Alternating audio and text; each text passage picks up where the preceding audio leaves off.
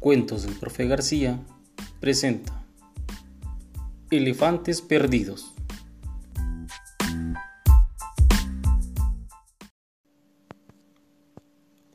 Hace mucho tiempo, en el continente africano, vivían en gran armonía un grupo de elefantes. Todos los días, los adultos enseñaban a los más jóvenes, instruyéndolos adecuadamente sobre las tareas de la vida diaria con la intención de prepararlos adecuadamente para las difíciles condiciones que algún día enfrentarían en etapa adulta. Un cierto día descansaba la manada. Todos estaban recostados. El calor era abrumante. Ni un árbol se movía. Había un silencio y una calma total. Después de unas horas, a lo lejos empezaron a escuchar unos murmullos. ¡Hey, ven! No, no, sí, por acá, a la derecha, a la izquierda. Los elefantes se pusieron de pie de inmediato, en estado de alerta. Eran humanos, se escuchaban sus voces, todos permanecieron quietos, la respiración y los latidos de sus corazones aumentaban rápidamente. El elefante líder sabía que era una situación peligrosa. Tratar con humanos siempre sería peligroso. Las voces de pronto dejaron de escucharse. Los elefantes se quedaron quietos hasta que ¡Bam! Un disparo retumbó en el aire, seguido de un quejido de dolor. ¡Ah! Habían herido a un elefante. Todos los demás observaron cómo se desplomaba uno de ellos, horrorizados ante la situación. El elefante caído era Próspero, el líder de la manada. Nadie sabía qué hacer. Próspero Próspero se puso de rodillas y les dijo lo siguiente Amigos, corran, corran, salven a los más pequeños, protéjanlos, yo trataré de detenerlos. Había mucha confusión. Todos se movían de un árbol para otro sin saber lo que debían hacer, hasta que de pronto un segundo disparo ¡pum! resonó acompañado por un brusco sonido seco de huesos rotos. Después los quejidos se detuvieron. Próspero dejó de sufrir, su cuerpo cayó bruscamente en el suelo. Su voz ya no se escuchaba. Todos se quedaron paralizados. El miedo los había atrapado. Las madres elefantas abrazaban fuertemente a sus pequeños, los cuales temblaban por la situación. Después de unos minutos se comenzaron a escuchar voces y pasos de humanos. Eran traficantes de marfil. Los demás elefantes machos se reorganizaron y decidieron rápidamente que Apolo, el hijo mayor de Próspero, sería su líder. A lo que Apolo les dijo lo siguiente Claro, amigos, tenemos que proteger a los más pequeños. Todos los machos al frente. Atacaremos a los humanos. Las hembras, llévense a los más pequeños. Viajen hacia el sur y busquen un lugar seguro. Los que sobrevivamos iremos por ustedes. ¡Corran! ¡Corran rápido! Los elefantes avanzaron cuidadosamente, esperaron pacientemente. Apolo les daría la señal de ataque. Cada uno de ellos conocían perfectamente su territorio, cada arbusto, cada árbol o matorral que existía. Se ubicaron en los mejores lugares para no ser vistos. Todo transcurría de acuerdo a lo planeado. Sin embargo, Apolo nunca se percató que su hermano menor llegaría al lugar y cambiaría todos los planes. Calibán era el hijo menor de Próspero. Aún era pequeño, pero había decidido participar en el ataque. No entendía perfectamente las indicaciones de su hermano. Estaba cegado de odio por la muerte de su padre. Él consideraba que podía ayudar a vengar su muerte. Al llegar al lugar de los hechos, no se pudo contener cuando vio que un humano arrancó salvajemente uno de los colmillos de Próspero. Sus pensamientos se nublaron y su corazón se agitó bruscamente y sin pensar más salió disparado sin un plan de ataque. Dejen, dejen a mi padre, los mataré. Todos los cazadores los vieron, tomaron sus rifles y apuntaron hacia él. Apolo no lo pensó, sabía que su hermano moriría si no hacía nada, por lo que tuvo que salir de su escondite. Los disparos se ejecutaron, ¡pam! ¡pam! ¡pam! y se incrustaron perforando la piel gruesa de Apolo, que había logrado interponerse entre los disparos y Calibán. cayó muerto al instante ante tal magnitud del poderoso calibre de los disparos, mientras Calibán cayó desmayado por el golpe que se dio contra el suelo. Los demás elefantes se enfurecieron y corrieron rápidamente hacia los humanos, pero eran muchas armas y ya los estaban esperando. ¡Bam! ¡Bam! ¡Bam! Una a una las armas se fueron accionando y uno a uno fueron cayendo cada uno de los majestuosos elefantes que morían sin poderse defender ante el poder y la crueldad de los humanos traficantes de marfil. Las hembras elefantas corrieron lo más rápido que pudieron con los elefantes pequeños y lograron llegar a la zona de mayor vegetación. Lo primero que hicieron fue hacer una barrera y les indicaron a todos los elefantes pequeños que deberían de seguir su camino y que no dieran marcha atrás hasta que los vieran en el lago de los remedios. Lo último que escucharon fueron más balazos. ¡Bam! ¡Bam! ¡Bam! que resonaban a sus espaldas. Ellos siguieron corriendo, hicieron caso a lo dicho por sus madres y no dieron marcha atrás. Calibán despertó. Estaba vivo y no sabía por qué no lo habían asesinado. Pero sus pensamientos fueron interrumpidos cuando observó a su alrededor y la imagen que estaba ante sus ojos lo aterró y corrió del lugar lo más rápido posible que pudo sin tener claro a dónde ir. No, no. Pensó en ir al lago de los remedios, sabía que era el lugar al cual deberían ir ante cualquier peligro. Avanzaba rápidamente y mientras más se acercaba sentía consuelo. Cuando llegó al lugar no vio a nadie, solo grandes hojas verdes y húmedas. Al sentirse solito, barritó fuertemente. Después de unos segundos fueron apareciendo todos los elefantitos que habían sobrevivido. Rápidamente se percató que todos los adultos habían muerto, hembras y machos. No quedaba nadie que los pudiera guiar. Con el pasar de los días, los pequeños elefantes tomaron la decisión de que Calibán fuera su líder, por ser el único hijo vivo de Próspero. El tiempo transcurrió. Los elefantes pasaron muchas, muchas dificultades. Muchos murieron con el pasar de los años porque no conocían lo suficiente y Calibán no sabía cómo ser el líder de su manada. Lo único que los unía era la idea de que algún día podrían vengar a sus progenitores. Un día, los que lograron ser elefantes jóvenes alcanzaron la talla y la fuerza de un elefante adulto. Se reunieron y hablaron. El primero en hablar fue César. Hoy, hoy ya somos fuertes y poderosos. La vida nos ha tratado mal. Muchos murieron en el camino. Pero considero que ha llegado el día de hacer justicia a nuestros padres y madres caídos. Todos barritaron fuertemente. El segundo en hablar fue Oscar.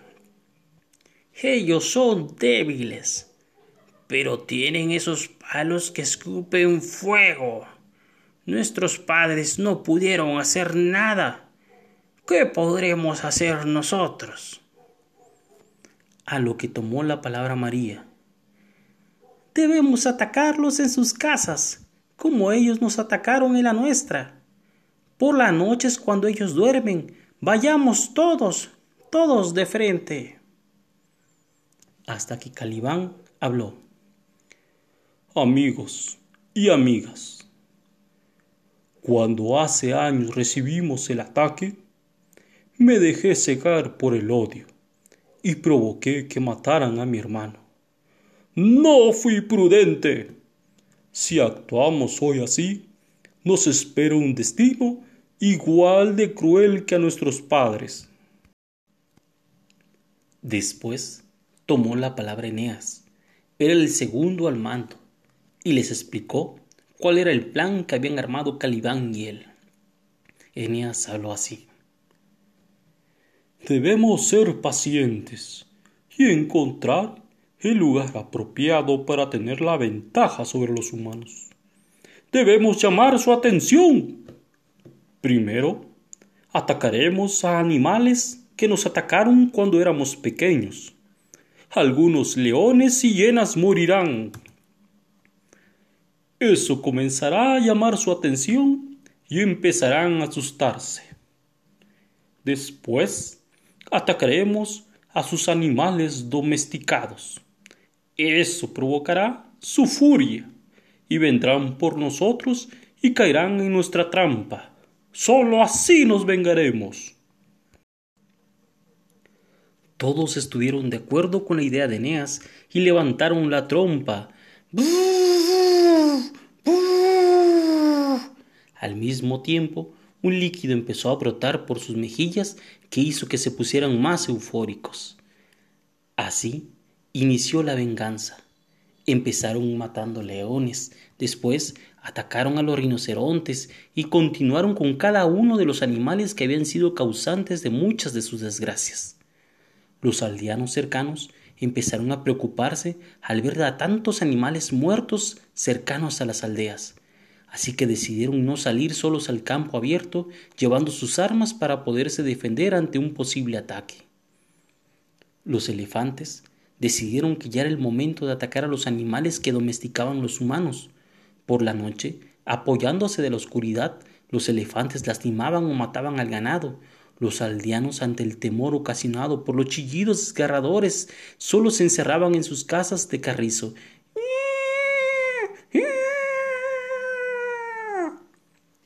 Las historias empezaron a contarse.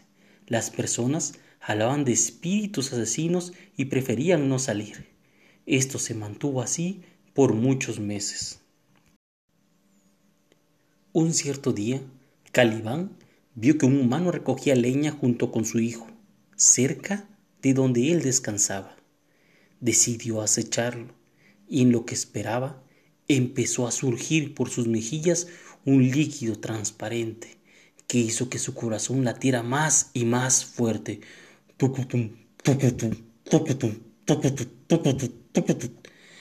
Todos los recuerdos de la muerte de su padre y los demás elefantes muertos vinieron a su mente y no se pudo controlar. Bruscamente se dirigió al encuentro de ambos humanos y atacó al hombre mayor que no pudo poner resistencia ante aquel ataque sin piedad.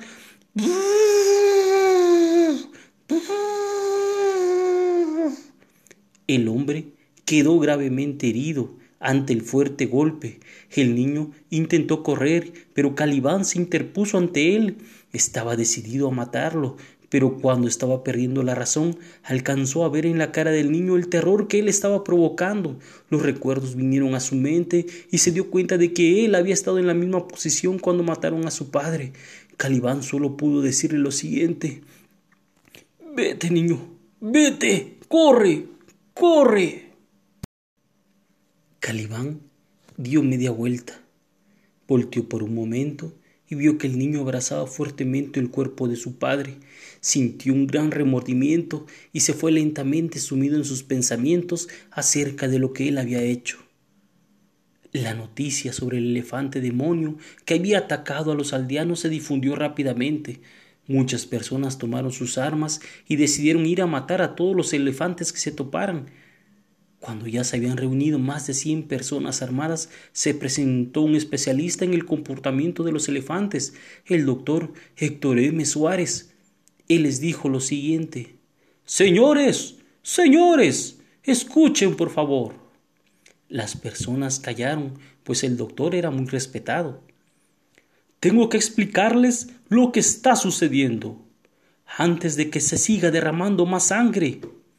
Hace unos años, en la zona donde se han dado los ataques a animales y personas, hubo una gran masacre de elefantes orquestada por traficantes de marfil. Todos los elefantes encontrados fueron elefantes de edad adulta. No se encontraron cuerpos de elefantes pequeños, Pensamos que los traficantes se los habían llevado y que por eso no se habían visto manadas de elefantes. Hoy, hoy aparece esta nueva manada de elefantes agresivos, pero todo tiene una explicación. Son elefantes jóvenes los que están realizando los ataques. Mi equipo y yo ya los tenemos localizados. No tienen un alfa que los guíe. Por la edad se ponen más agresivos cuando les llega el must a ellos que es el pico hormonal más alto que los pone agresivos y fuera de control. Les pido que se resguarden en sus casas tres días. Están por llegar tres elefantes adultos, Pensamos insertarlos en la manada de elefantes jóvenes. Ellos ayudarán a cambiar las conductas agresivas de esta manada de elefantes jóvenes. Todos accedieron, pero dieron un plazo de dos semanas. Si continuaban los ataques, las aldeas se unirían y los matarían. Calibán no se apareció hasta el día siguiente. Sin saber qué decir, optó por callar. Nadie sabía qué decir pues todos de alguna manera sabían que lo que estaban haciendo no era correcto. Fue entonces que vieron a lo lejos de la colina que se acercaban tres elefantes que no conocían y tomaron sus precauciones. El elefante de mayor tamaño y de mayor edad era Hércules y se posicionó enfrente de todos y les dijo lo siguiente. ¡Ay, jóvenes! Tienen mucho por aprender. Se han escuchado rumores de graves errores que han cometido y por ello estamos aquí. La vida es un regalo que debemos apreciar y no podemos robársela a nadie. Los errores se pagan caros pero nunca, nunca es tarde para aprender y corregir. Hoy, hoy estoy aquí para guiarlos, aconsejarlos, apoyarlos y para sanar las heridas viejas que no nos permiten avanzar. Si ustedes quieren, nosotros tres podemos enseñarles las leyes en las cuales se basa todo aquel que tenga la dicha de ser un elefante y con ello poder volver a nuestra esencia. Todos los elefantes bajaron la trompa al suelo. Sabían que habían cometido errores graves, pero entendieron que esta era una nueva oportunidad de comenzar de cero. Calibán entendió que la venganza no lo había hecho sentir mejor. Por el contrario, lo había denigrado como elefante y le pidió a Hércules que fuera él el guía y les ayudara a ser mejores elefantes. A partir de ese día, los ataques cesaron no hubieron más muertos que lamentar. Al final, los elefantes con el pasar de los años encontraron su camino y Calibán aprendió a perdonar. Fin.